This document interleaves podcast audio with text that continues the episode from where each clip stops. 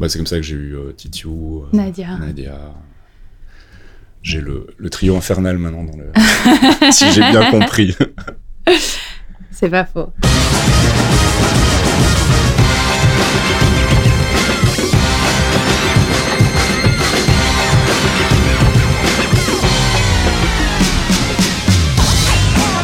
Bonjour Geekzone et bienvenue dans un nouvel épisode de DLC dans le canap, votre rendez-vous. Alors je peux plus dire mensuel parce que le dernier date d'un petit moment déjà, c'était en décembre, on s'est fait un peu attendre, mais euh, comme vous le savez sans doute si vous avez suivi les tribulations de Geekzone, on, Café moi on a été pas mal occupé ces derniers mois avec des, gros chantiers qui rapportent des sous et comme il faut bouffer ses factures et que c'est pas toujours facile, et ben on est obligé parfois de mettre Geekzone un peu en pause.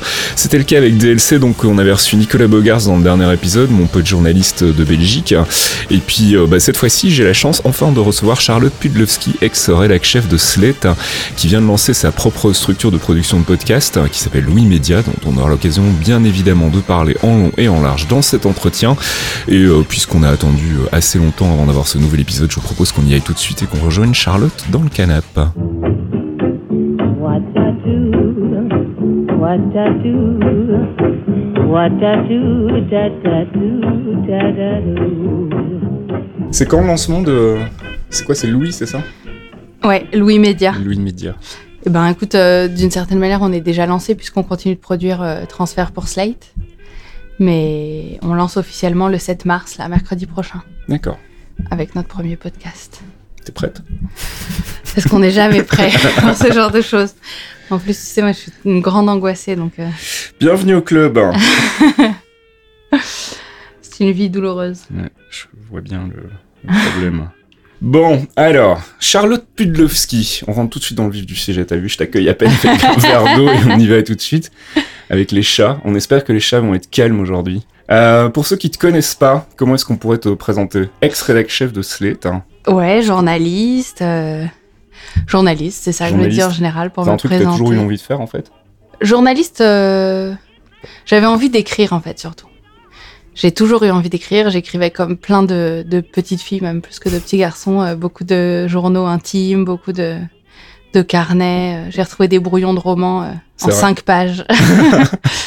Et je me souviens, euh, c'est un truc que j'ai déjà raconté, mais je, ouais, je me souviens vraiment du, du jour où j'ai appris à lire, à écrire et tout ça. Et raconter des histoires, c'était vraiment, vraiment ce qui m'amusait. Après, du coup, le journalisme, je crois que c'est, il faut être un peu fou pour se dire directement, je vais être écrivain ou je veux, je veux être auteur ou journaliste. Ça paraît être le métier sérieux qui colle avec l'écriture. quoi. Ouais, enfin moi mes parents m'avaient bien fait comprendre que c'était euh, c'était pas une voie professionnelle. Qui était, Journaliste euh, Ouais, non, ça les a pas fait kiffer. Non.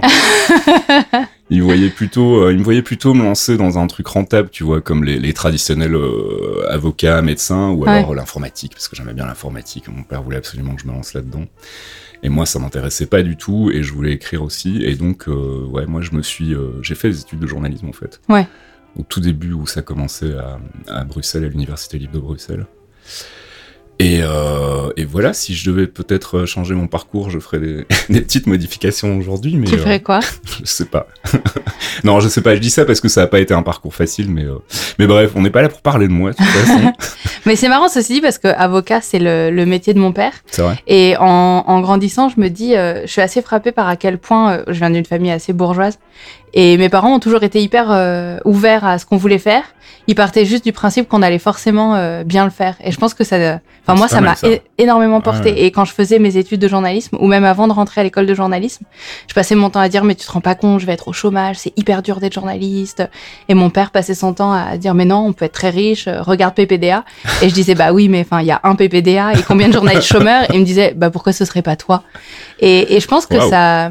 Ouais, à l'époque, ça me paraissait vraiment hyper énervant. Je me Ah, disais, ah. mais il comprend pas, quoi. je peux pas être PPDA, je vais juste être chômeuse. Et, et je pense que, ouais, enfin, bon, c'est un, un peu une banalité à dire, mais je pense que ça m'a vachement emporté, Ah, quoi. je, je te confirme que si j'avais eu un discours pareil, moi j'aurais sans doute pas fait, euh, enfin j'en aurais sans doute pas chié autant. Moi j'avais plutôt le discours, euh, pourquoi tu veux faire ça quoi? Pourquoi Ouais. tu veux écrire? Pourquoi tu veux faire le journalisme? Il y a pas de, il a pas de débouché. Ouais, tu vois, mon frère est illustrateur, par Ouais. exemple. Et bon, il est, il est nettement plus jeune que moi, donc il démarre euh, tout juste. Mais ils l'ont vachement soutenu aussi. Enfin, après, bon, voilà, quand tu es dans une famille bourgeoise, c'est plus facile de soutenir euh, quand t'as On les est moyens. moins hein. inquiet, On j'imagine. est- ouais. Enfin, ouais, je sais pas. Mais, mais en tout cas, c'était genre euh, bosse à fond et, et te repose pas sur tes lauriers, Mm, mm, etc. Mais du, mais du moment que tu décides de- d'être euh, bon et, et de réussir et de travailler beaucoup, choisis ce que tu veux, quoi. Et ils nous ont toujours dit, si vous voulez être menuisier, euh, soyez juste les meilleurs menuisiers, quoi. Ok. Et donc, du coup, tu fais des études dans cette optique-là ou bien? Je fais, euh, je fais, dans quoi je faisais, dans quelle optique j'étais. euh, j'ai fait des, j'ai fait une prépa euh, littéraire parce que je, pour préparer Sciences Po.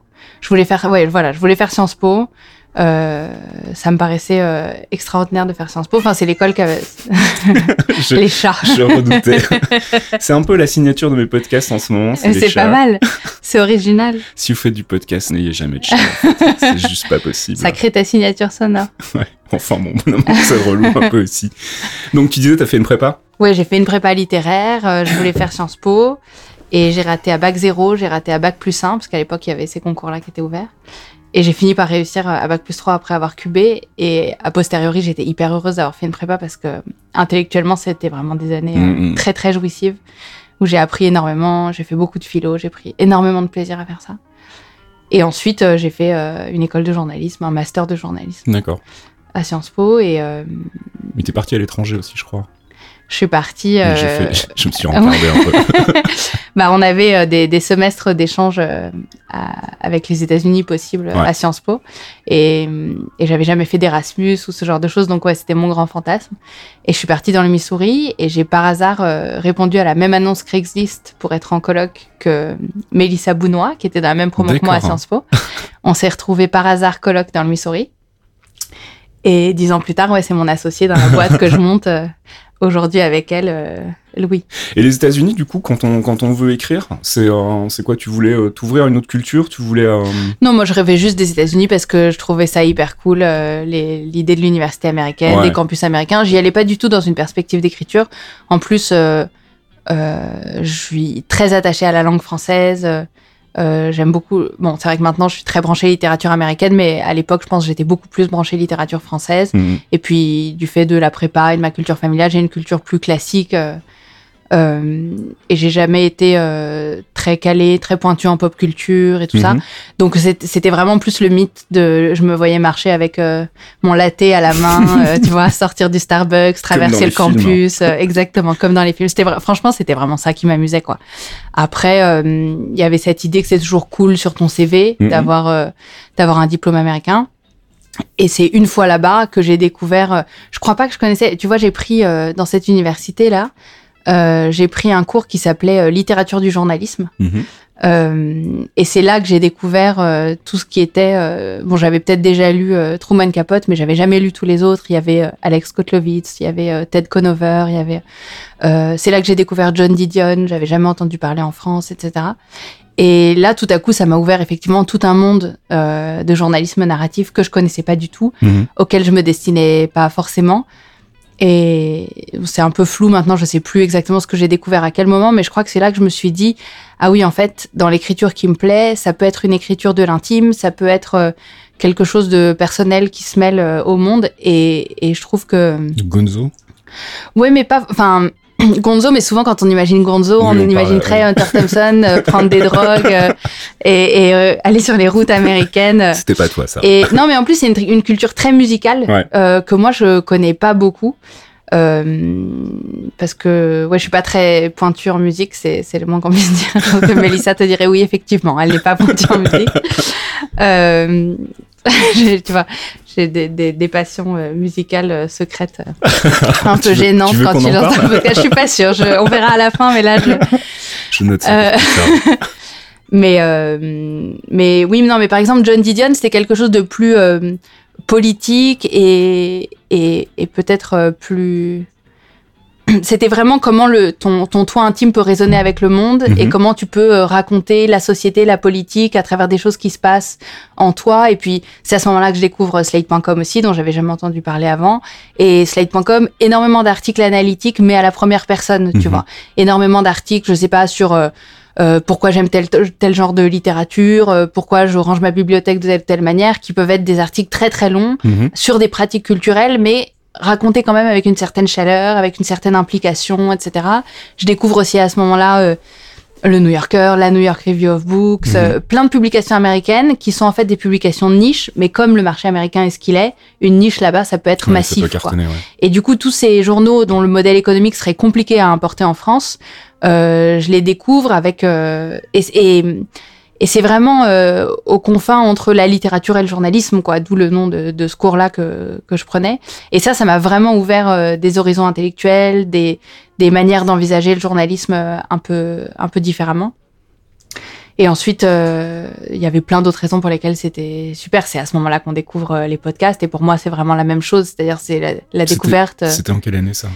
C'était euh, c'était en 2008. C'était l'année de la première élection de d'Obama. Je D'accord. dis pas de conneries, c'est 2008. Ouais, je C'est crois. ça, ouais. Investi en 2009, c'est ça, ouais. Et, euh, et, et ouais, et les podcasts, enfin, je découvre les émissions de radio, euh, d'abord Radio Lab et des American Life, mais le- les, pratiques de consommation américaines Mhm. sont telles qu'en fait, c'est souvent écouté en replay, donc plus en podcast qu'en qu'en radio, et du coup, les formats sont déjà en- un peu en train de- d'exploser là-bas. Euh, Les podcasts existent depuis quelques années, il n'y a pas encore eu Serial, mais voilà, en tout cas, je, je découvre une autre manière de faire du journalisme, de raconter le monde. Et je sais que souvent, je passe pour une, euh, une dingo des, des États-Unis euh, obsédée, qui serait allergique à Radio France et tout. Mais en fait, j'avais déjà une, une, une passion pour, euh, pour la radio. J'écoutais France Inter depuis toute petite. Et du Mm. coup, je me dis, ah oui, en fait, il y a le. Il y a un entre-deux qui est possible, un truc très storytelling, très. euh, J'étais dingue d'histoire, quoi. Moi, enfin, vraiment, ce que j'aime le plus dans la vie, c'est c'est les histoires, quoi. Donc, quand je retrouve. euh, Tu vois, j'ai une meilleure amie, parce que je dis encore meilleure amie, comme les enfants de 8 ans, euh, que- qui est ma meilleure amie depuis que j'ai 8 ans. Et à chaque fois qu'on qu'on se, qu'on se voit, elle habite en Italie maintenant, mais à chaque fois qu'on se voit, euh, on se raconte vachement d'histoires, tu vois, euh, sur euh, nos amis, sur nous, sur nos couples, sur. Mais c'est vraiment sur le mode narratif. Je sais Ouais. pas comment te dire quoi. Alors les, les gens qui aiment pas trop ça diraient c'est du, du gossip ou du papotage ou je sais pas comment on peut appeler ça. Mais pour nous, c'est vraiment des histoires et ça nous raconte vraiment le monde, les autres et tout ça. Donc tu découvres un- un- un- une nouvelle manière de faire de- de- du journalisme qui t'intrigue, qui t'intéresse. Et le podcast, du coup, c'est déjà un truc auquel tu penses à ce moment-là ou, euh, ou, Non. ou c'est plus... euh, Non, en plus à ce moment-là, euh, non, à ce moment-là, j'y pense pas du tout. Je me dis c'est dingue et j'adore en écouter et je rentre et, et je me prends. Et d'ailleurs c'est marrant parce que quand je rentre en France, j'apprends que Johan Hufnagel est en train de lancer Slate France. mhm. Comme j'ai découvert Slate euh, US aux États-Unis, je me dis ah mon dieu, mais c'est exactement ce qu'il me faut. C'est vraiment le truc qui me faisait le plus rêver. Mhm. Euh, ma copine euh, Cécile de Hesdin, qui est à BuzzFeed maintenant, qui est une de mes meilleures copines, euh, euh, allait être stagiaire là-bas. Donc, c'est elle qui m'en parle et je me dis, il me faut absolument que, que j'aille dans, dans ce truc-là avec Cécile. Et, et pendant mon entretien euh, d'embauche, mon entretien de stage euh, avec Johan, je tenais un blog à l'époque et je parlais de Radiolab, donc cette émission américaine. euh, Et il me dit, c'est quoi ce truc Et je me souviens très bien que je m'étais dit, ah ouais, je connais un truc original, américain et tout. J'ai marqué des points. Et, euh, et je suis rentrée à Slate euh, un peu grâce au podcast, finalement. Mais franchement, non, à l'époque, ce qui m'intéressait, c'était, c'était d'écrire et je mesurais pas euh, comment je pouvais l'investir. Et puis, ça me paraissait hyper intimidant. euh, Mhm. tout ce qui, enfin, l'écriture, il y a toujours eu une forme d'évidence. En plus, c'est un truc qu'on t'apprend tellement à l'école. Euh, je sais pas quoi, c'est c'est comme parler ou manger. Enfin, tu vois, tu l'as toujours fait. Alors après, Ouais. tu prends plaisir ou pas, mais tu l'as toujours fait. Alors qu'il y a énormément de pratiques culturelles qu'on t'enseigne pas. Et si ça t'arrive pas comme une évidence par tes parents ou par autre chose, c'est difficile, je trouve, d'oser te dire, bah oui, en fait, ça peut être mon monde. Et je me dis ça souvent du cinéma, tu vois, je trouve ça fou à quel point on est dans une société où les images comptent et, Mhm. et, et finalement, c'est un art très populaire, énormément de gens vont au cinéma, surtout en France. Et en fait, on te l'apprend pas du tout à l'école, quoi.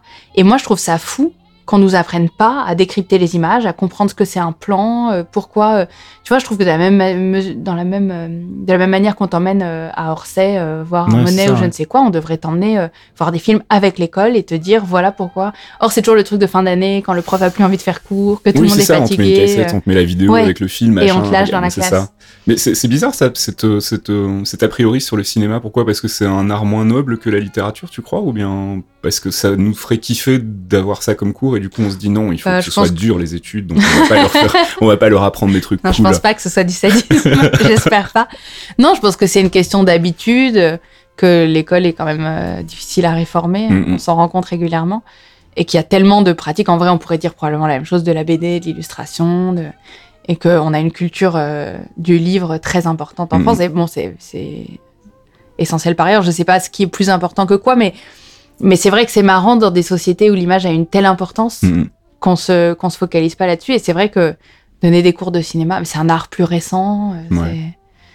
c'est- un pas. art très américain quand même aussi. hein, donc, euh, enfin, il y a, il y a- j'ai l'impression quand même, il y a une, une, au niveau en tout cas de la, la culture populaire, on est plus, on a plus tendance. Enfin, moi en tout cas, qui suis pas français de base, hein, Mm. euh, je suis originaire de Belgique. J'ai plutôt tendance à me tourner vers le cinéma euh, américain que Mm. vers le cinéma français de base.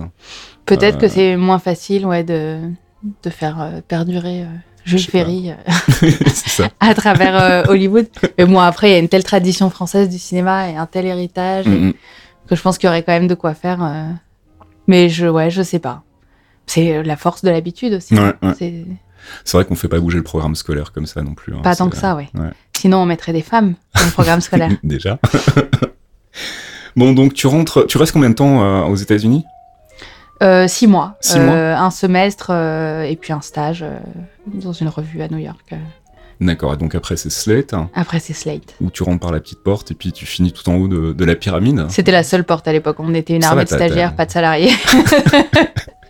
Et ça va, t'as dû faire plaisir à tes pas parents qui t'ont dit si tu fais un truc, il faut que tu sois la meilleure. Bim, rédac chef. Voilà, ça c'est fait.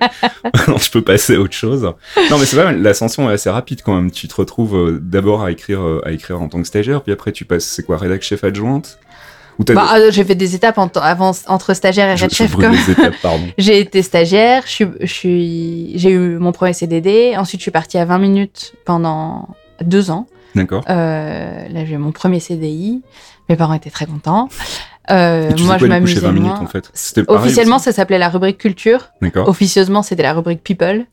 Et donc, j'écrivais des articles euh, beaucoup sur Lindsay Lohan à l'époque, qui Ah. était souvent euh, en prison, euh, dans des Mhm. frasques d'alcool. Moi, ça n'a pas beaucoup changé. hein. Elle, essaie de faire sa rédemption en ce moment, mais ça marche pas trop. Je suis moins au courant maintenant. J'ai j'ai le luxe de pouvoir ne plus m'y intéresser. Et puis, oui, non, j'écrivais sur euh, tout ce qui était culture, pop culture, euh, télé-réalité euh, et tout ça. Non, mais bon, j'ai appris vachement. Franchement, il y avait plein de trucs intéressants, mais mais j'étais pas hyper épanouie.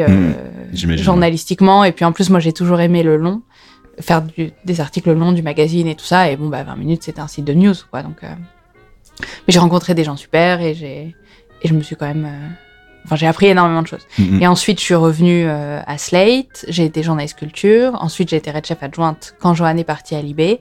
Et ensuite, je suis devenue euh, red chef. Et ensuite, je suis partie. Parti pourquoi en fait? C'était pas ce que tu voulais faire finalement? Ou tu voulais vraiment lancer ton projet à toi, ton truc à toi? J'avais vra- Ou il y a des raisons personnelles dont tu veux pas parler Non, ou il y a des... Enfin, il y a- j'imagine que c'était toujours un mélange de tout. Euh, ça faisait longtemps que j'étais euh, à Slate. Mhm. Euh, t- tous les gens avec qui j'avais, euh, enfin pas, pas mal de gens avec qui j'avais commencé euh, euh, étaient partis, donc j'avais connu un gros turnover. euh, Mhm. euh, et puis j'avais, j'ai été pas mal, je pense, fatiguée de l'actu. Mhm. Euh, C'était la sortie d'une année présidentielle. Euh, donc euh, le- l'élection de Macron, c'était puisque c'était cet été là que je suis partie. Mhm. Et c'était, euh, ça a été une année douloureuse, je pense, pour tous les journalistes. Enfin, les rédacs vont pas très bien, il n'y a pas beaucoup d'argent. Ça veut dire qu'on travaille énormément avec peu de moyens, des gros objectifs de trafic. Et, hum, et moi, je, en tant que bonne ashkénaze, j'ai un héritage de culpabilité euh, très important. Et du coup, je me, j'ai toujours l'impression, enfin, j'ai toujours peur de mal faire les choses, Ouais. j'ai toujours peur de pas être à la hauteur, etc.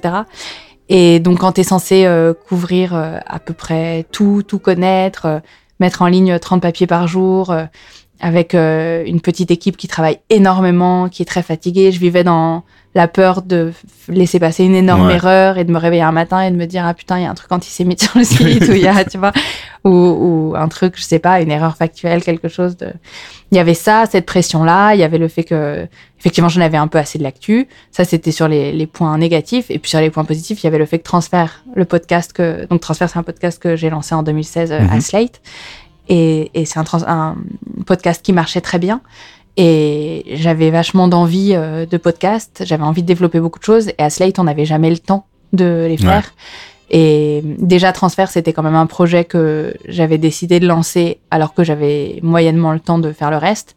Mais je m'étais dit, ça m'amuse tellement, on, on le fera le soir et le week-end. Et puis, et puis c'était hyper galvanisant. Et puis, euh, on, avait, euh, on avait quand même l'argent d'un sponsor Audible, euh, le, le site de livre audio. Et, euh, sponsorise tous les podcasts en fait. Sur- Aux États-Unis, chaque fois que j'écoute un podcast, il y a au moins une pub pour Audible et l'autre Ah. c'est pour leur truc de livraison de, de plats euh, à préparer soi-même, dont j'ai oublié le nom. ah oui, Euh, Blue Blue- Apron. Blue Apron, c'est ça, voilà. Oui, il y en a pas mal effectivement qui sont qui sont récurrents. Mais donc on avait un peu d'argent et puis il y avait une équipe super avec des, des journalistes pigistes et tout ça. Donc bon, mais au bout d'un moment, euh, je pouvais pas continuer de lancer Ouais. des nouveaux projets euh, pour euh, à réaliser entre 2h et, et 3h du matin. Et du coup, je me disais qu'il y avait un vrai avenir pour le podcast, plein de choses à, développer. Et, euh, et avec Mélissa, ça faisait longtemps que qu'on voilà, donc maintenant on se connaît depuis 10 ans, ça fait 10 ans qu'on est copines et qu'on boit des verres de vin en se disant oh là là, qu'est-ce qu'on va faire dans 10 ans? Et c'est vrai qu'il y a 10 ans, on se disait imagine un jour on lance notre boîte. Et au début, ça nous paraissait euh, un peu barré, un peu et pas très crédible. Et puis au fur et à mesure des années, ça nous paraissait de plus en plus crédible et, et de plus en plus pertinent. Mhm. Et au bout d'un moment, euh, euh, moi je me suis dit que j'en avais assez euh, et que j'avais envie de, de changer. Et puis on, on a commencé à en discuter et tout ça. Et, et on s'est dit, bah ouais, lancer une boîte de podcast. Mélissa, elle a un podcast qui s'appelle Studio 404 depuis plusieurs années. Euh, c'est des gens qui ont été avec euh, la MUA, Fibre Ouais, Tigre, tout etc., fait, toute, une, toute une clique. Et c'est des gens qui ont été hyper précurseurs. Mélissa, c'est, elle a été sur Twitter avant tout le monde. Euh, Elle, euh, elle bidouille des blogs. euh, bien avant que moi je sache ce que c'était qu'un flux RSS. et, et, et du coup, on a deux profils assez complémentaires et, et c'était excitant de lancer un truc ensemble et de se dire, voilà, on peut essayer de faire notre truc, Mhm. euh, on, on y croit.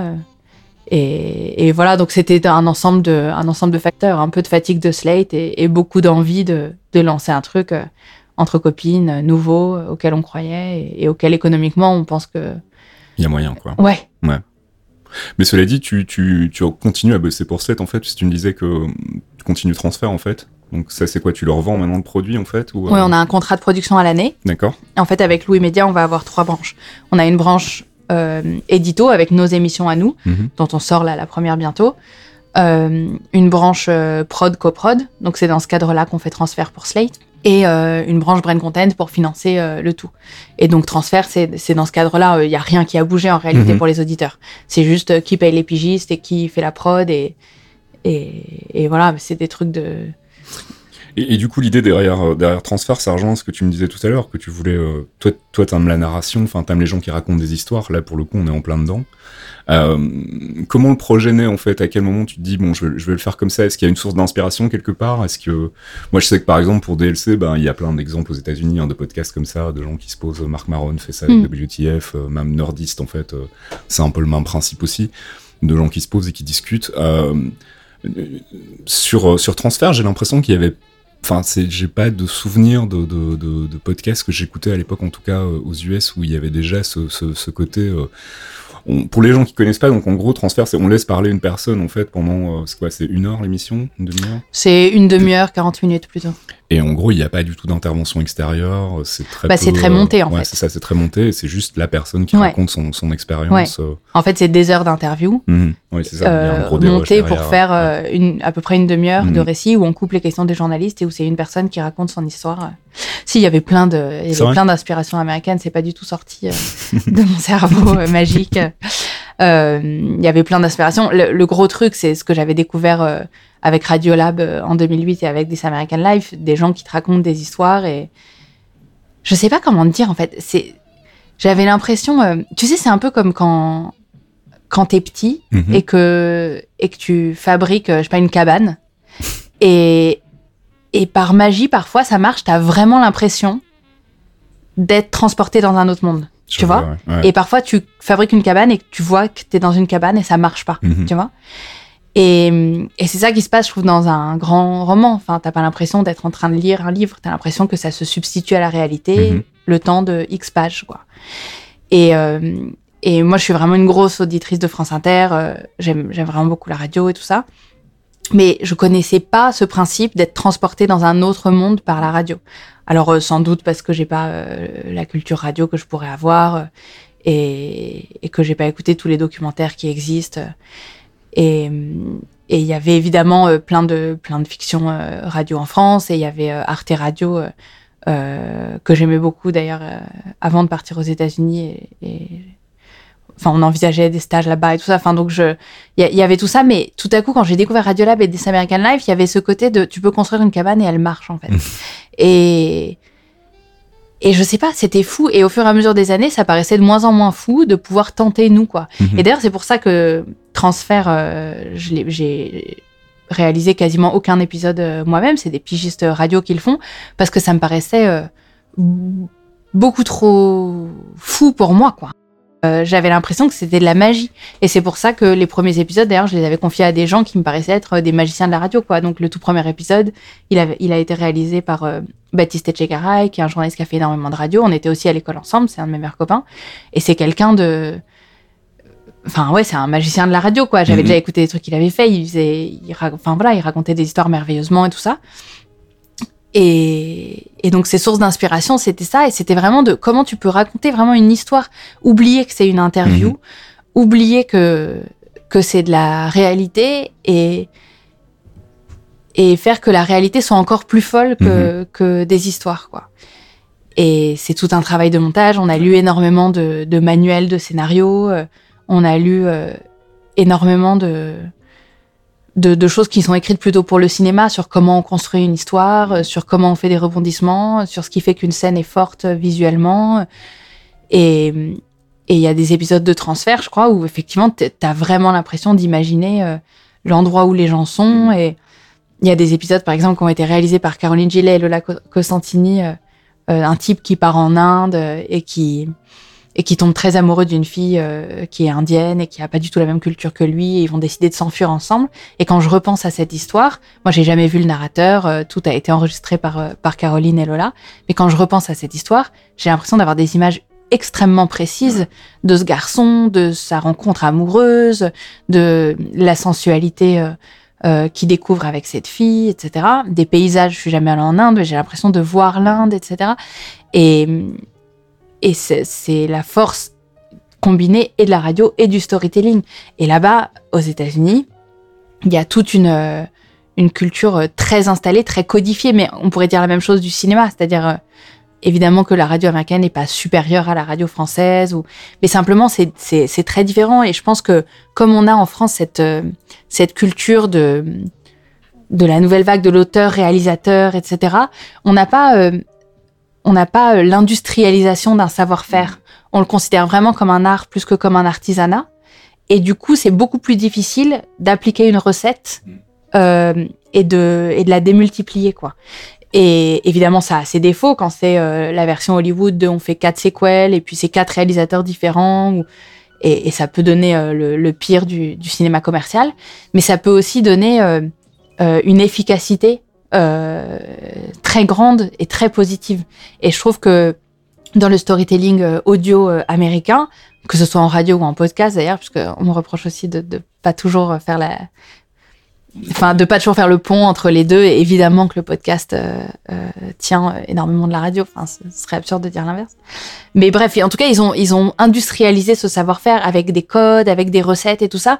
Et tout n'est pas appliqué aveuglément et de manière systématique, mais pour nous, c'était euh, un apprentissage énorme de pouvoir aller fouiller dans tout ça et de se dire ah bah en fait, on peut faire ça quand ça marche pas, on peut monter de telle manière, quand la personne n'arrive pas à raconter, on peut lui demander de telle manière pour que ce soit mieux raconté, etc. Et, et du coup, on s'est fait quelques bibles comme ça, euh, qui sont nos, nos livres de chevet maintenant euh, avec Mélissa. où On se dit, euh, ok, en fait, nos références, euh, c'est ça. Et je sais plus pourquoi je te raconte tout ça. C'est le problème de DLC, c'est parfois on se lance dans des, euh, dans des, euh, dans des longs discours et puis on oublie où on voulait en venir. Euh, mais moi, ce qui m'intrigue en tout cas, c'est euh, c'est ce côté. euh, J'ai l'impression que t'es quelqu'un qui a une grande facilité à déléguer en fait. À- à- enfin, je sais pas, tu me dis, Ah, euh, bah, voilà, moi j'ai fi- j'ai j'ai pas, j'ai pas mis les, les mains dans le cambouis, j'ai pas fait de montage, j'ai filé ça à des gens dont c'est le taf, etc. Est-ce que, euh, comment tu gardes une- une- un certain contrôle là-dessus? Moi, je sais que je suis un putain de contrôle freak sur mes projets à moi et que je veux que ce soit fait comme moi je veux que ce soit fait et que donc du coup souvent c'est moi qui mets la main à la pâte. Mais, c'est vrai que c'est marrant. C'est un truc que j'ai réussi à faire à tra- à tran- sur transfert et que j'ai pas réussi à faire euh, si souvent que ça euh, dans ma vie. Mais euh, C'est le Je crois que j'ai besoin d'être euh, ou le cadre ou Mhm. l'intérieur du cadre. D'accord. Et sur transfert, j'étais le cadre. Mhm. Et du coup, j'avais euh, ce, cette possibilité extérieure de dire euh, il faudrait que ça aille plus à gauche, plus à droite, que- plus comme ci, plus comme ça. Et, et que j'ai travaillé avec des gens. quand on a lancé Transfert, on était euh, quelques pigistes euh, et moi dans mon salon euh, à se dire ok à quoi ça peut ressembler. Et il y avait donc Baptiste, il y avait Caroline Gillet, il y avait euh, Agathe Le Taillandier, Lola Costantini, etc. Et, et on discutait vachement tous ensemble. Et en fait, ça a macéré pendant des semaines ou des mois. Et du coup, je pense qu'on était assez alignés et, et qu'ils étaient OK, même s'ils n'ont pas tous euh, les références anglo-saxonnes aussi chevillées au corps que moi. Ils étaient OK avec l'idée que bon, bah, c'était ça que, que je voulais faire et ils étaient OK pour, euh, pour euh, m'aider à aller euh, là-dedans. Et, et du coup, c'était pas tant délégué. C'était pas délégué parce que délégué, en tout cas, quand j'entends ce mot, moi j'ai le sentiment que t'es au-dessus et que tu files aux gens en dessous. Ouais. En fait, euh, sur transfert, c'était vraiment pas ça et je pense que c'est pour ça que j'ai réussi à le faire. C'était plus collaboratif. hein. Ouais, on l'a fait ensemble et c'était un et c'était un ping-pong et, et d'ailleurs, je pense que de plus en plus, si, si je redevenais head chef dans une rédac aujourd'hui, je me dirais pas que je suis chef des journalistes Ouais. qui écrivent. Je me dirais qu'on fait deux métiers à côté. Et c'est pas du tout un truc euh, de baba cool pour dire l'autorité, nanana. Je trouve ça beaucoup d'utilité, l'autorité. Mais c'est parce que vraiment, dans le journalisme, c'est juste deux rôles différents. Et pour avoir euh, effectué les deux, euh, je trouve que c'est vraiment plus pertinent de te dire il y a quelqu'un qui écrit ou qui produit un podcast ou qui monte, etc. Et il y a quelqu'un à côté qui, fait le cadre et qui dit bah là, ça fonctionne pas, là, ceci, cela. Et, et je pense que c'est la possibilité de le penser comme une collaboration. En plus, quand j'ai commencé à travailler avec Baptiste, Caroline, Agathe, Lola, etc. sur, euh, sur transfert, euh, en réalité, eux, ils savaient faire du son et pas moi. Mhm. Donc si j'avais dit bon bah les gars, euh, venez, je vais vous expliquer la vie, ils m'auraient dit ben tu veux nous expliquer quoi? Enfin tu vois, nous du son on en fait depuis des années. euh. T'as pas C'est l'expérience mignonne, mais, radio euh, en fait? Non, j'ai fait un stage à France Inter de 15 jours euh, quand j'étais à l'école de journalisme. J'ai trouvé ça génial. Vrai. Mais, Mais j'ai trouvé ça génial, c'était Radio France à 6 heures du matin, j'arrivais sur mon scooter et tout, je trouvais ça hyper romantique. Mais Se lever à 6h du matin, moi je trouve pas ça particulièrement Quand ça dure que romantique, 15 mais- jours, ça va. ça. quand ça dure des années, c'est peut-être plus dur.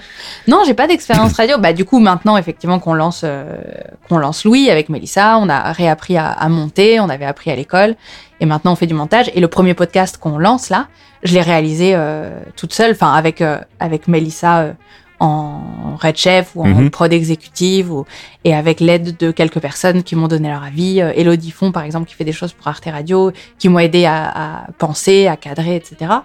Euh, et beaucoup mon mec qui est auteur aussi et qui, et qui du coup me faisait beaucoup de retours. Euh, mais, mais je l'ai monté entièrement, je l'ai tourné et tout ça. Donc maintenant on s'y est mis, mais vraiment à l'époque de transfert, euh, ça aurait pas eu de sens quoi de me considérer comme euh, une personne qui délègue. On faisait, on faisait les choses ensemble quoi. Et du coup, euh, c'est quoi le projet en fait euh, le, le premier projet de Louis Tu peux déjà en parler ou pas? Il est diffusé quand là l'entretien qu'on est en train d'enregistrer? Ah, Si tu veux, je peux le diffuser après. Ah mais tu me promets? Ah oui, je peux. Parce qu'il y a un embargo euh, Ok, mais pas de souci. Dans ce cas-là, on va le diffuser après. Tu me diras la date et euh, bah, dès le 7. dès le 7. Donc ça te laisse quand même. euh, Oui, ça va. C'est-à-dire c'est une semaine. Ça va. pas. Non, non, c'est très bien. Euh, donc le projet qu'on lance, ça s'appelle Entre. E-N-T-R-E. D'accord. Euh, et c'est l'histoire euh, d'une petite fille qui est rentrée en sixième cette année, qui s'appelle Justine, et que je suis euh, toutes les semaines depuis août, et qui me raconte ce que c'est de sortir de l'enfance, D'accord. en gros. Et Chouette angle. elle est incroyable. Ouais. Franchement, j'ai eu l'idée de ce format parce que cette fille existe. C'est pas un format pas- qui préexistait dans ma tête et où on a fait un casting. Et, euh, et un jour, j'ai eu une longue conversation avec elle. euh, C'est quelqu'un de mon, de mon entourage euh, voilà, élargi, on va dire. Mhm.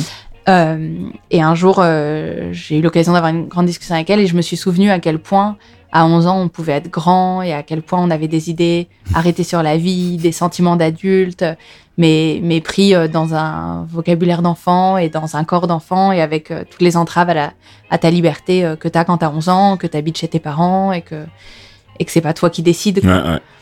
Et, euh, et j'ai des souvenirs assez vifs de, de mon adolescence. C'est une période euh, enfin, très vive dans ma tête.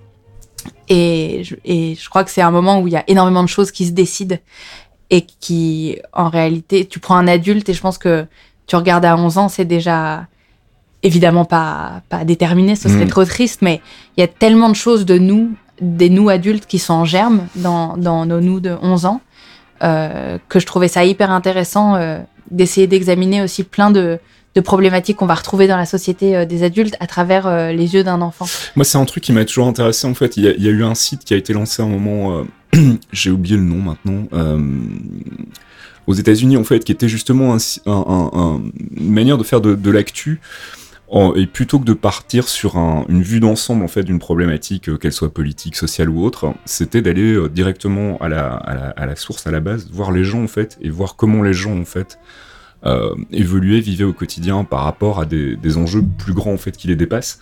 Et je trouvais ça intéressant de prendre ce prisme-là plutôt que d'avoir une info finalement qui est très générale, très globale, euh, où on prend plus l'individu en compte. hein, et justement ce genre d'approche où tu, tu finalement tu t'intéresses à un individu et au travers de l'individu tu découvres bah, les enjeux politiques, les enjeux culturels, etc. Euh, et, et c'est un truc qui m'a toujours plus, plus intéressé. Je sais plus comment s'appelait cette euh, ce site qui n'existe plus aujourd'hui, mais j'aimais bien leur approche en fait, et c'est un truc que, que j'ai pas retrouvé euh, beaucoup en fait dans le dans les médias traditionnels, en télé ou en radio, euh, de- d'essayer de prendre un peu le, le, le contre-pied en fait de, de, de ce qu'on fait d'habitude.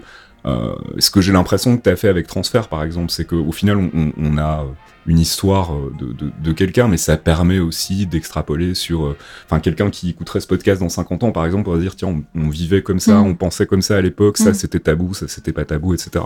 Et moi je trouve ça vachement plus intéressant. Enfin c'est complémentaire en Mm. fait avec une actu euh, globale, mais c'est intéressant aussi d'avoir ce prisme-là, ce prisme de l'individu quoi. Mais du coup pour euh, entre euh, vous avez le, c'est le même principe que transfert en fait, c'est vous, vous Non, c'est l'interviewez. c'est vous- vraiment euh, une petite fille qui parle euh, la même pendant toute l'année. D'accord. Euh, Il n'y a pas d'intervention extérieure ou il y, a- il y a un peu On de réel Si ou, on m'entend, ouais. on m'entend un peu. C'est vrai, tu parles dans le micro. Je, on peut pas dire que je parle dans le micro, mais il y a quelques questions que je lui pose qui restent D'accord. euh, parce que c'est une petite fille de 11 ans. Oui, elle a pas la notion comme- de la relance. Oui, et voilà, et puis, enfin, ça, aurait été, ça aurait été euh, artificiel, je pense, de, Ouais. de couper les questions euh, avec elle. Et puis, euh,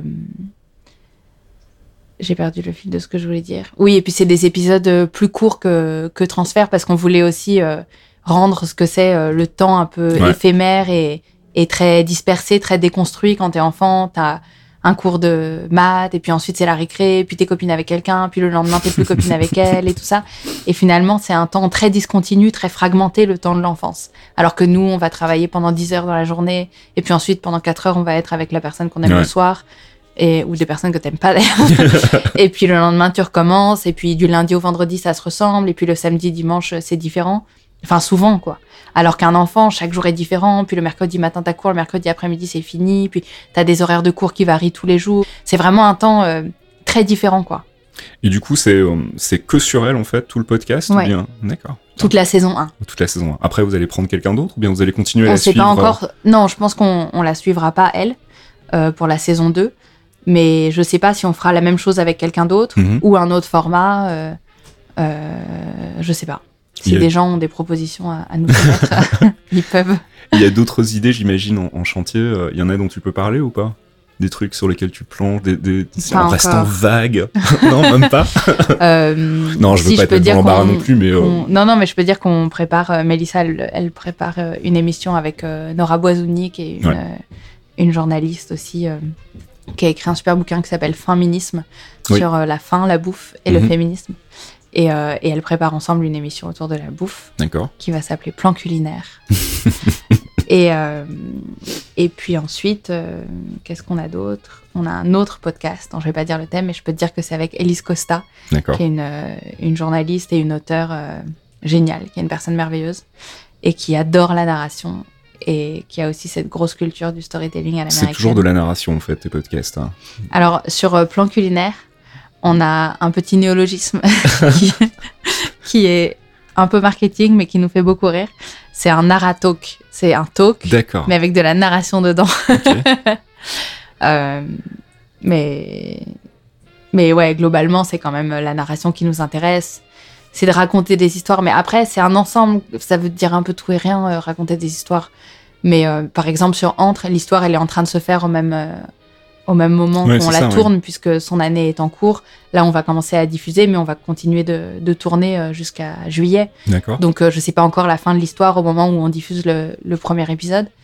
Euh, mais ce qui nous intéresse dans les histoires, c'est le fait de prendre quelqu'un par la main, d'avoir une vraie construction, d'avoir euh, une vraie réflexion sur le, le scénario, la trame, etc. De partir d'un point A pour arriver à un point B. Et je pense qu'il fait vraiment les personnages, même si euh, certains, genre le nouveau roman par exemple, a déconstruit ça à un instant donné, mais c'est quand même l'idée de personnage Mhm. euh, et d'incarnation. Et ça, c'est un truc euh, hyper important pour nous de d'a- d'avoir des, des personnages, quoi. Mais du coup, toi qui aimes bien raconter des histoires, la dramatisation, enfin faire du, du drame radiophonique, de la, de la, de la création pure en fait. Pour le coup, la transfert, De la des- fiction ouais, de la fiction. Ouais, je trouvais plus le mot. faire de la fiction, c'est un truc qui t'intéresse, c'est un truc sur lequel tu travailles aussi, j'imagine?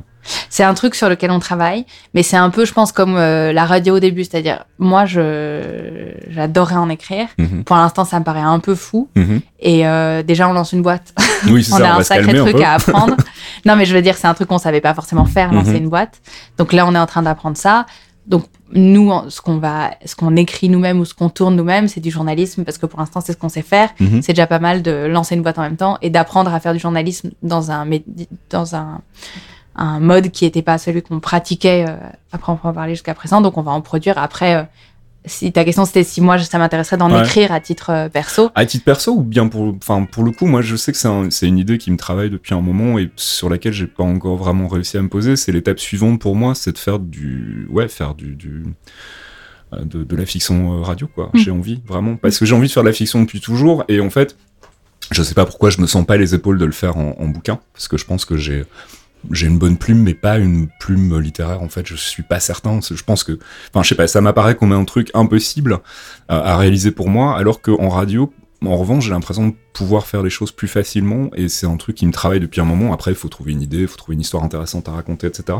Mais pour le moment, c'est pas encore le cas.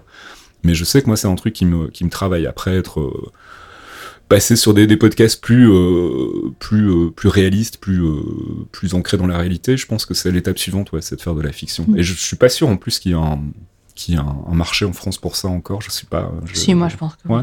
Tu penses? Ouais, je pense Ouais, et je vais le faire alors. Et mais ouais, non, mais je pense qu'il faut, il faut tenter les trucs. Non, mais en fait, ce que je voulais dire, c'est qu'on va en produire, mais que moi, je vais pas en écrire tout de suite. D'accord. C'était ça que je voulais dire. Après, avec Mélissa, on a hyper envie d'en produire, on a des idées, on, on est en train de, de- on est en prépa, comme on dit, sur euh, des projets. Mais, euh, mais j'en écrirai pas euh, avant, avant un moment, D'accord. je pense. Peut-être que moi, si j'écris de la fiction, ça commencera par, euh, par la littérature avant le podcast. Parce que ça me semble quand même être euh, mon mode d'évidence au monde, Ouais, ouais. tu vois. Alors, le podcast, justement, on va en parler parce qu'il y, a- il y a un gros débat aujourd'hui euh, qui revient régulièrement. Je pense notamment à notre ami Fibre Tigre qui remet le truc sur la table dès qu'il peut.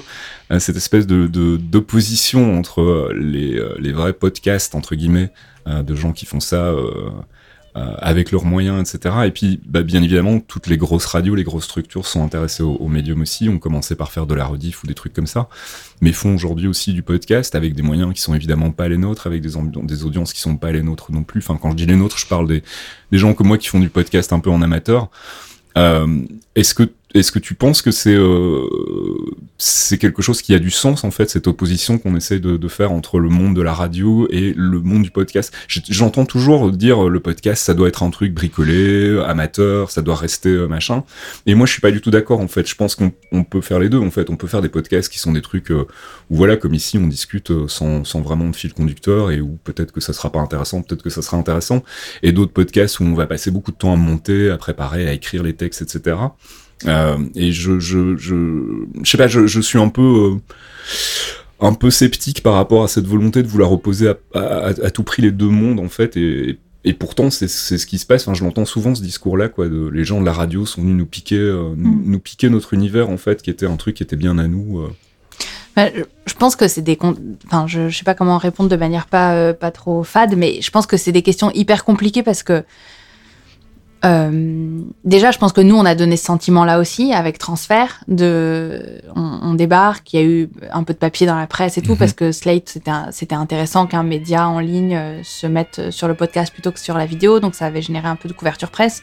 Et je pense que ça avait énervé euh, pas mal de podcasteurs qui étaient là depuis 10 ans et qui disaient, non, mais les gars, euh, ça va, le podcast, c'est pas nouveau. Nous, on en fait depuis 10 ans. Et je comprends que ça puisse être hyper énervant pour des gens ou des podcasteurs indépendants ou euh, des podcasteurs comme, euh, enfin, qui est pas un podcasteur à proprement parler, mais Sylvain Gir, qui fait du podcast euh, avec Arte Radio depuis, je sais pas, 15 ans, depuis, j'oublie leur date de création, à chaque fois, mais depuis beaucoup plus longtemps que moi, en tout cas. Et effectivement, il y a ce côté, non, mais super, nous, on était là depuis des années, personne n'en parlait, ou, ou, ou moins de gens, ou pas, pas en même temps, ou voilà. Et tout à coup, euh, il y a des gens qui arrivent la gueule enfarinée en disant Ah, waouh, le podcast, c'est super, euh, on est en train de faire un truc nouveau. Évidemment que c'est énervant pour eux Mm. et qu'il y a ce côté, euh, eux, ils ont été pionniers. Et donc, euh, quand t'es pionnier, euh, c'est quelqu'un qui. J'en discutais avec quelqu'un ce matin qui disait quand t'es pionnier, tu plantes un drapeau et du coup, t'es là, bon, bah, c'est ma terre et c'est vrai, c'est eux qui ont planté le drapeau. Mais heureusement que, tu vois, si t'es pionnier et que tu restes tout seul sur ta montagne, c'est pas marrant, quoi. Oui, il se passe pas grand chose. Et c'est bien la preuve qu'ils ont réussi un truc et qu'ils ont été là, euh, qu'ils ont eu des, des, des bonnes idées. Moi, je pense Euh, que c'est- le fait qu'il y ait d'autres nouvelles personnes qui arrivent. Mais je, pardon. Non, vas-y, vas-y. Non, mais j'ai le sentiment, c'est ce que c'est ce qu'on se disait avec Mélissa tout à l'heure, c'est il se passe avec le podcast un peu ce qui s'est passé avec le web Mm. euh, il y a je sais pas dix ans.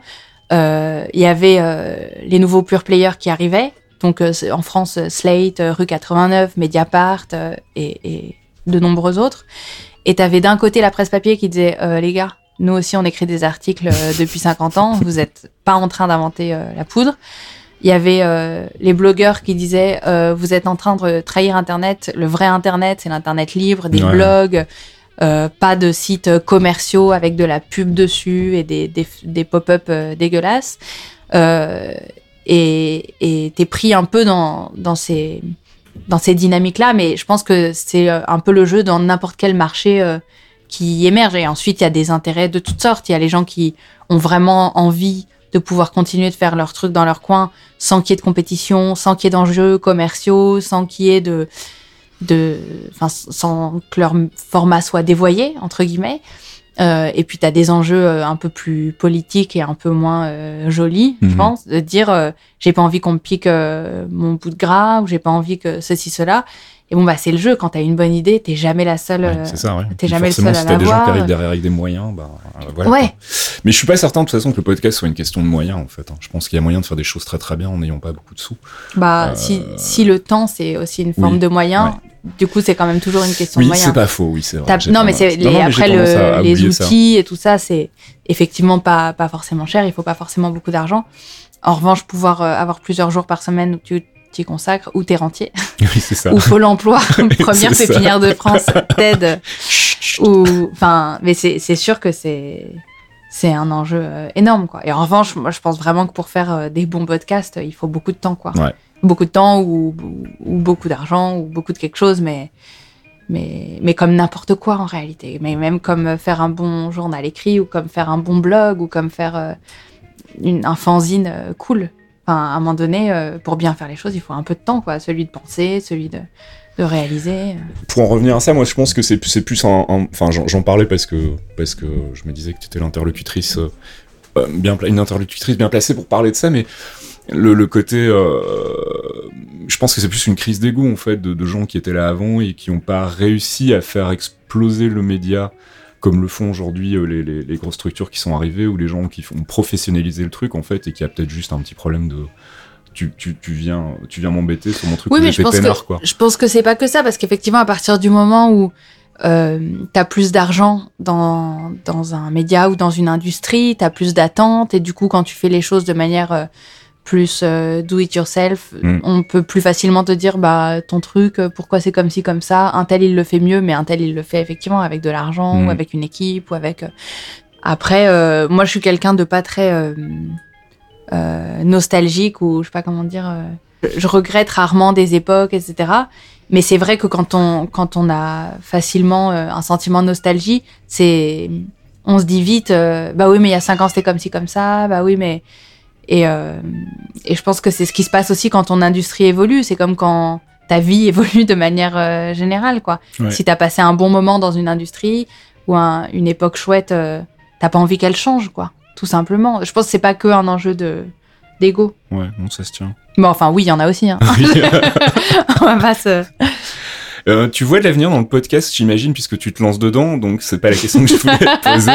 Mais euh, parce que, enfin, je sais qu'il y a eu beaucoup de, de réticences euh, quand moi je m'y suis mis, en fait, autour de moi, on me disait oui, non, c'est cool, c'est ton petit truc euh, dans ton coin, machin, mais en vrai travail, tu vas faire quoi en fait? Et euh, c'est vrai qu'aujourd'hui, on, voit une vraie explosion. Tout le monde fait son podcast dans son garage, tout le monde fait son truc. Moi, je trouve ça très cool. Euh, qui est des, euh, ça permet d'avoir des, trucs de niche en fait sur des sujets très euh, très pointus et qui intéresseront peut-être pas euh, 2 milliards de personnes, mais mais je trouve ça cool qu'il puisse que ça puisse exister aujourd'hui. Mais est-ce que tu penses que euh, à un moment tout ça va se va se normaliser, on va on va avoir quelque chose de plus euh, professionnel de manière générale et que ça va être- peut-être faire disparaître un peu ces podcasts du dimanche euh, de gens qui font ça pour le fun et qui s'ennuient vite ou bien qui euh, parce qu'ils n'ont pas d'audience.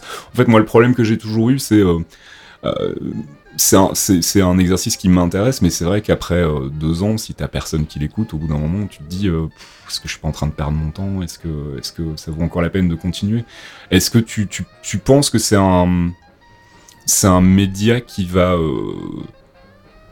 sortir un peu de, de, de ce côté. euh, j'aime- pas dire niche parce que c'est pas vraiment le cas, mais euh, j'ai l'impression qu'on regarde encore un peu aujourd'hui le podcast comme un truc euh, bizarre, étrange. Et- je pense que ça, c'est en train de, de changer. Et je pense qu'à partir du moment où tu as des acteurs comme euh, Google, Amazon, Apple, Apple qui se met mettent sur la aussi, voix, ouais, non, mais même pas sur le podcast, mais simplement sur la voix avec euh, Google Home, euh, HomePod, euh, Mhm. Alexa, etc. Tu dis forcément, il y a un avenir euh, énorme euh, et exponentiel pour la voix euh, dans nos sociétés. Et donc, moi, je pense que le média, a un- le podcast a un avenir de média massif. quoi.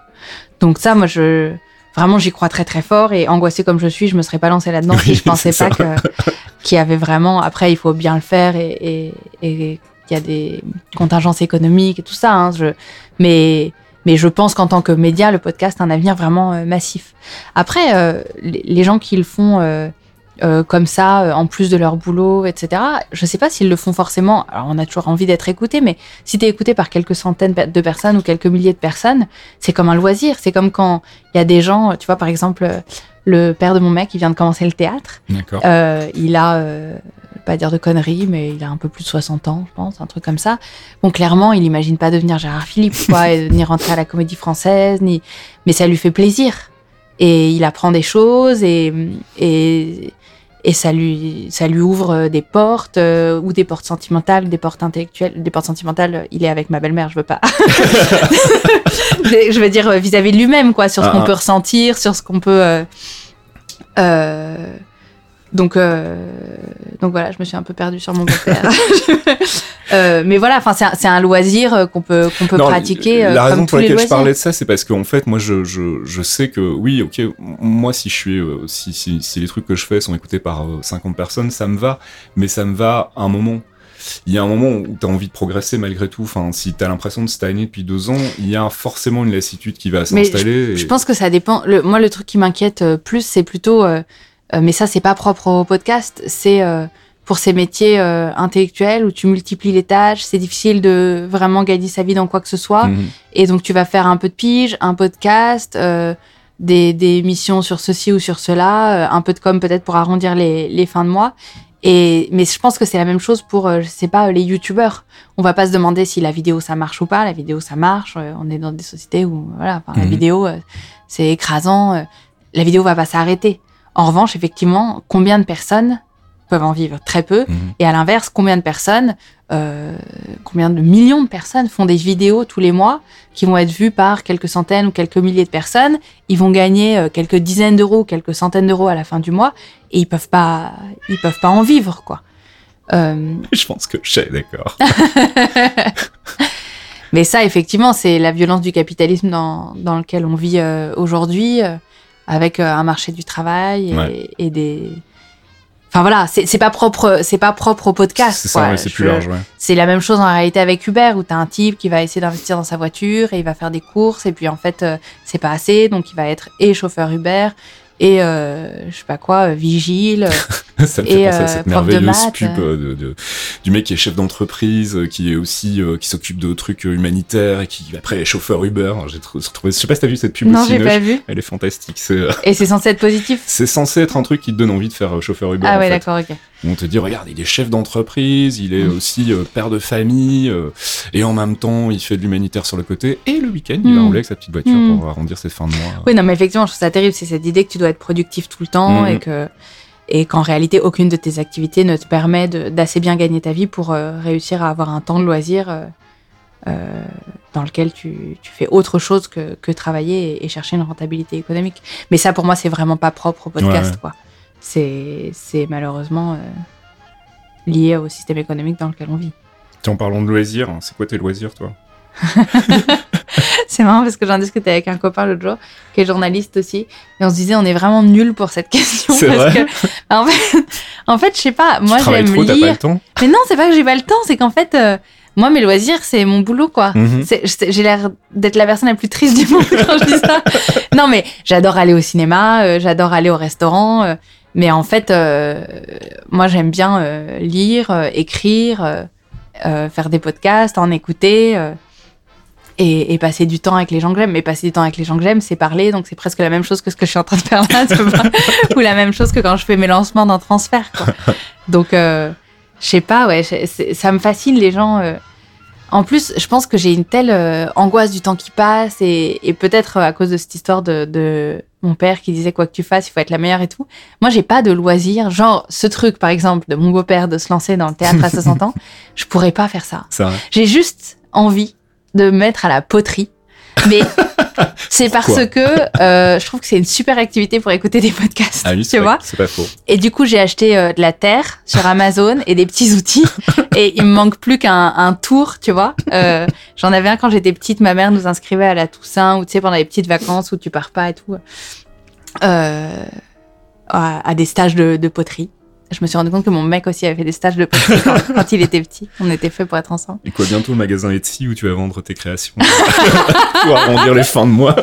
Je crois que ça va être compliqué parce que vraiment, je crois que j'ai vraiment aucun talent euh, artistique, manuel et tout ça. Alors, je fais du podcast et je vends aussi des amphores, des vases. Voilà, comme le chauffeur Uber qui est chef d'entreprise humanitaire et chauffeur Uber. C'est ce qu'on nous dit aujourd'hui, hein, c'est que pour, pour réussir, il suffit pas d'avoir une image et d'avoir un, un- un- une présence, que ce soit en vidéo ou en, en radio, il faut faire euh, de la déclinaison merchandising derrière, des produits. Non mais Ah, tu vois qu'on pourrait faire des petits pots euh, Louis Média. hein. Pourquoi Tu pas vois, je vais faire. Ah putain, super idée. Je vais faire des petites sculptures en terre euh, euh, Louis Média. Non mais je vois ça, hein, je vois euh, bah, Kevin Smith par exemple qui a, qui a son réseau de podcast euh, aussi aux US, euh, il a il a du merchandising derrière, ils vendent des, des jerseys, des machins, des euh, je sais pas si Maron le fait aussi, mais j'imagine qu'il doit vendre les classiques, tu vois les mugs, les euh, les trucs euh, que tu fais sur des des sites des sites qui te font ça pour toi.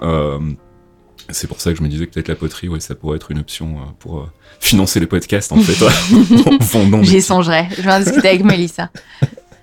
Bon, sinon d'autres projets, à part le, le- le lancement de Louis en ce moment, j'imagine qu'il n'y a pas grand chose Ah bah qui te passe par la tête. Lancer des projets, déjà, ça me prend. Tu vois, lancer Louis, ça me prend entre 9h et 20h euh, tous les soirs. euh. Ah là là. Donc, euh, Pourquoi il s'appelle Louis d'ailleurs hein? Euh, pour plein de raisons. Euh, Louis, bah, en fait, au départ, Ah, Louis, comme le sens de Louis, écouter, entendre, quoi. Pas mal, oui, ok. personne ne fait le rapprochement parce Non, que comme on l'écrit sans l'apostrophe L-O-U-I-E, c'est vrai que les gens y pensent pas. Mais c'est Louis, quoi, comme, euh, comme euh, entendre, écouter. D'accord. Et puis, euh, et puis on aimait bien euh, l'idée d'un prénom. Mhm. C'est pour ça qu'on a enlevé l'apostrophe, parce que ça donnait cette idée d'incarnation, de personnage, d'individu, de, de la narration. Euh, et puis, euh, c'est aussi euh, le prénom Louis au masculin, féminisé par un E. Et comme ce qui nous intéresse dans le podcast, c'est quand même beaucoup le langage, la parole, ça dit aussi le pouvoir du langage, tu vois, Mhm. à quel point par, euh, par les mots, tu peux donner une vision du monde différente et tout ça. Et c'était, euh, ça donnait un côté. je- Ouais, enfin ça, ça, pour nous en tout cas, ça permettait d'avoir notre engagement féministe présent dans notre nom, euh, dans, dans ce que tu peux faire euh, de, de féministe euh, à travers le langage. Quoi. D'accord. non, je me demandais Ça te une autre- convainc, quand Non, même si, si, si, si. non, Et il y a aussi une pizzeria qui s'appelle Louis, que Mélissa aimait beaucoup. Voilà la vraie raison, en fait. bon, du coup, là, la journée, c'est quoi? Tu vas rentrer, tu vas recommencer à bosser? Là, ce soir? Ouais. Absolument. Absolument. Alors, on enregistre, euh, on est quoi, le 28 aujourd'hui, c'est ça? On est. euh, Fin février. Quoi. Ouais, Enfin, fin La veille février. du 1er mars, je sais jamais, c'est On est le 27. 27. Donc ça veut dire que euh, vous lancez le 7, tu m'as dit? Le 7 mars? Ouais. On Donc, lance euh, dans une semaine. Dans une semaine, ok. Absolument. Et nous, on écoutera ce podcast après, puisque pas révéler les scoops avant qu'ils soient mis, euh, mis sur antenne. Bah écoute, j'espère que ça va bien se passer. C'est gentil. Et puis, euh, bah, c'était cool de parler avec toi. C'est passé super vite en fait. J'ai l'impression qu'on est, euh, on Parce est que là je parle beaucoup 10 minutes. trop. Mais non, mais c'est très bien. Les gens me reprochent parfois d'interrompre les, les- les gens et de raconter un peu ma vie aussi. Euh, même si c'était un peu le but aussi à la base. hein. Je voulais vraiment que ce soit plus une conversation qu'une interview. Mm. Et euh, parce que je trouve ça plus cool. Et puis, euh, et puis c'est vrai que je me retrouve, comme j'ai quand même jusqu'ici des profils de gens euh, relativement des, des, des créatifs, on va dire. Souvent un peu les mêmes angoisses, les Mm. mêmes trucs qui remontent. Je suis surpris qu'on n'ait pas parlé du syndrome de l'imposteur aujourd'hui Ah, c'est vrai ah, mais- Et tous pourtant. les mois. tous les mois. Mon, mon, euh, mon podcast avec qui euh, on bosse sur Geekzone euh, en peut plus en fait. À chaque fois qu'il entend ça dans les podcasts, il fait Mais putain, Parce que lui n'en souffre absolument pas. Ah, c'est vrai, putain, Donc, ça doit euh, être tellement merveilleux de pas souffrir de ça. Mais euh, comme on en parlait avec Titu, je pense que ça, c'est, pour le coup pas juste un truc de créa. Je pense que ça touche tout le monde. Tout le monde à un moment où on donné dans sa vie euh, euh, des, des doutes et des angoisses par rapport à ce qu'il est en train de faire. Mais je trouve ça cool que tu eu des parents qui t'aient poussé, euh, poussé derrière en te disant vas-y fais-le mais fais-le euh, fais-le au- du mieux du mieux que tu peux quoi Je crois que ça- c'est la plus grande chance que j'ai eue dans ma vie, c'est les parents que j'ai. Moi, je, je lutte encore aujourd'hui contre. euh, Alors, je, je comprends, hein, je comprends la logique. Mon père était un anxieux, euh, et toujours un anxieux d'ailleurs, euh, et, et c'est quelque chose qui m'a transmis, mais qui m'a peut-être aidé aussi à être où je suis aujourd'hui. Peut-être que c'est ce qui m'a aidé à, à me sortir les doigts quand c'était nécessaire, mais ça m'a quand même pesé beaucoup en fait ce côté. euh, mais t'es sûr, euh, t'es sûr de ce que tu fais et tout? Mm. Quand je suis parti de Belgique pour aller venir m'installer ici et pour bosser euh, dans la presse jeux vidéo, c'était euh, ah oui, ça, ça va marcher et tout. Et si, si tu te retrouves à la rue et tout, enfin, c'était vraiment des, Mm. des considérations très dramatiques. Et, euh, et c'est clair que c'est c'est pas quelque chose qui qui est forcément vu comme un- comme une motivation quoi quand t'as t'as pas l'impression d'avoir le soutien des tiens en fait c'est quand Ouais. même un peu difficile donc je me dis que là pour le coup t'as eu vraiment du bol Mais ça, c'est sûr, j'ai eu beaucoup de chance. donc euh, donc ça c'est cool Et après, je pense que ce qui est marrant aussi, c'est que en réalité, mes parents, c'est des grands angoissés, mais je crois que leur priorité, euh, c'était vraiment euh, le bonheur. Quoi. Et que du coup, je sais pas comment te dire, euh, c'était trop important d'être heureux pour, euh, pour passer trop de temps sur Mhm. les angoisses. Et, et mon père, je pense qu'il est vraiment très, très angoissé, mais tellement qu'il veut pas y penser. je sais pas comment dire, tu vois. Et du coup, il arrive Non, assez ça se bien tient, à mettre ouais. de côté euh, ses angoisses. c'est euh, on va pas se laisser pourrir par les angoisses on va d'abord faire Elles euh, sont trop grosses. c'est ça. vois. non mais c'est cool je trouve ça je trouve ça un chouette moteur de- d'avoir euh, cette approche de dire voilà fais ce qui te plaît fais ce que tu kiffes et mais fais-le bien quoi juste le fais pas parce que tu kiffes essaie aussi de faire quelque chose de de, de concret avec ça et Mm. ça je trouve ça plutôt un, un chouette euh, un chouette coup de pied au cul on va dire en tout cas plus efficace que mais t'es sûr? Ouais, ouais. bon mais je vais te, te laisser retourner travailler du coup Ça marche. et euh, bah, c'était cool de parler avec toi Et Bah, puis, merci euh, beaucoup pour l'invitation. on va, euh, on va suivre donc l'évolution de Louis Média de très près. Absolument. Et, euh, on écoutera les, les nouvelles j'espère que tous tes auditeurs vont s'abonner à toutes nos, toutes nos pages les quatre Facebook, auditeurs vont venir. Instagram, Twitter, sur le podcast Entre sur iTunes. Merci Charlotte. Mélissa serait fière de moi pour cette petite pub. Ouais, tu fais bien, Merci à tu fais bien ta promo. Merci beaucoup.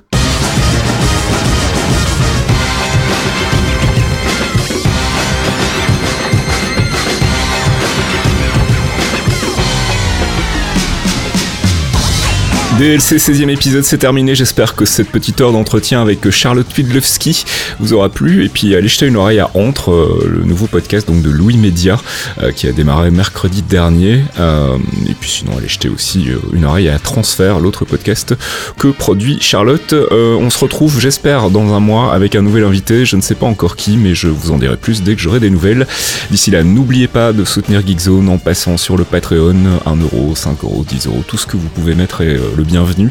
Et puis, euh, bah, faites tourner les infos Geekzone autour de vous pour qu'on ait un petit peu plus d'exposition, c'est toujours bon à prendre. Euh, je vous retrouve donc euh, bah, très bientôt sur un autre podcast Geekzone. D'ici là, passez une bonne fin de journée, une bonne soirée. À bientôt, ciao Tu pas allergique au chat? Non, pas du tout. Peut-être lui qui va être allergique à moi parce que j'ai un chien. Peut-être je le sens. vont rester calmes. Il y en a deux? Il y en a deux, ouais.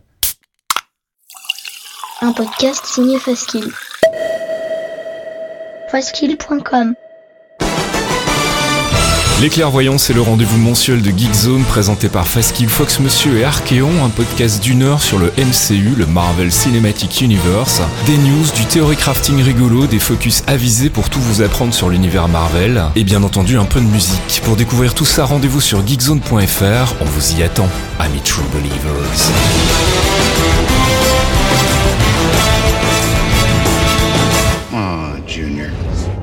Break your old man's heart. If I have to. Nobody has to break anything.